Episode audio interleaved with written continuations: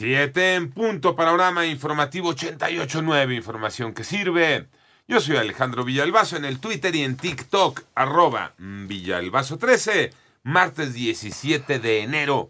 Iñaki Manero. Acusan que los vapeadores no ayudan para nada a dejar de fumar, Moni Barrera. En continuidad a la campaña Déjalo ya, punto. Alto riesgo a la salud por vapeadores, la Comisión Federal para la Protección contra Riesgos Sanitarios dedica la octava edición de la revista Ciencia Cofepris a dar voz a expertos quienes presentan análisis relacionados con los riesgos a la salud causados por sustancias tóxicas inhaladas en el proceso de combustión de cigarrillos electrónicos y demás dispositivos vaporizadores. En esta edición se informa a la población sobre el desarrollo de enfermedades pulmonares por el uso de este tipo de dispositivos y las acciones del Gobierno de México para hacer frente a riesgos a la salud. Para consultar el número Vapeadores Lo Oculto en formato digital está disponible en la página electrónica gov.mx diagonal cofepris. En 889 Noticias, Mónica Barrera. Vamos al panorama nacional. Yasmín Esquivel descartó que vaya a renunciar como ministra de la Suprema Corte de Justicia de la Nación, al asegurar que no tiene nada de qué avergonzarse luego de que la UNAM determinara que plagió su tesis de licenciatura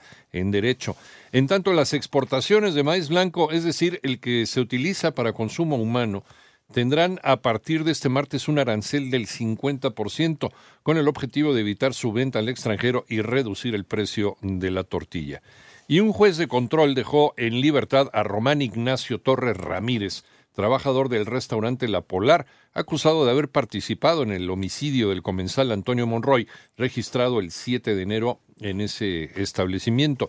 Su abogado aportó videos que muestran que Torres Ramírez no participó en las agresiones. En México aún hay pendientes en la implementación de mecanismos que ayuden a combatir la desaparición forzada.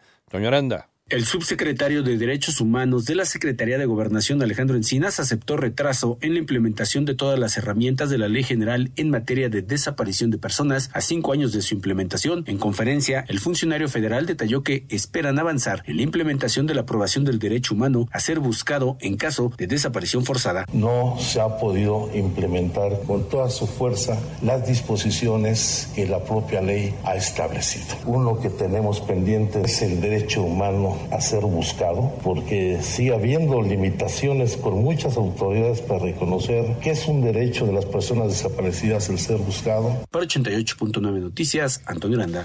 En el panorama internacional, hoy el Comité Central del Partido Comunista de Vietnam acordó que el presidente Nguyen Xuan Phuc deje el cargo tras presentar su solicitud de dimisión al Parlamento vietnamita lo cual será aprobado mañana en su salida, mientras que el balance de bombardeos rusos contra un edificio residencial en Dnipro, en Ucrania, ocurrido el pasado sábado, subió a 40 en el número de muertos, un recuento que podría agravarse y que representa uno de los peores ataques desde el inicio de las hostilidades.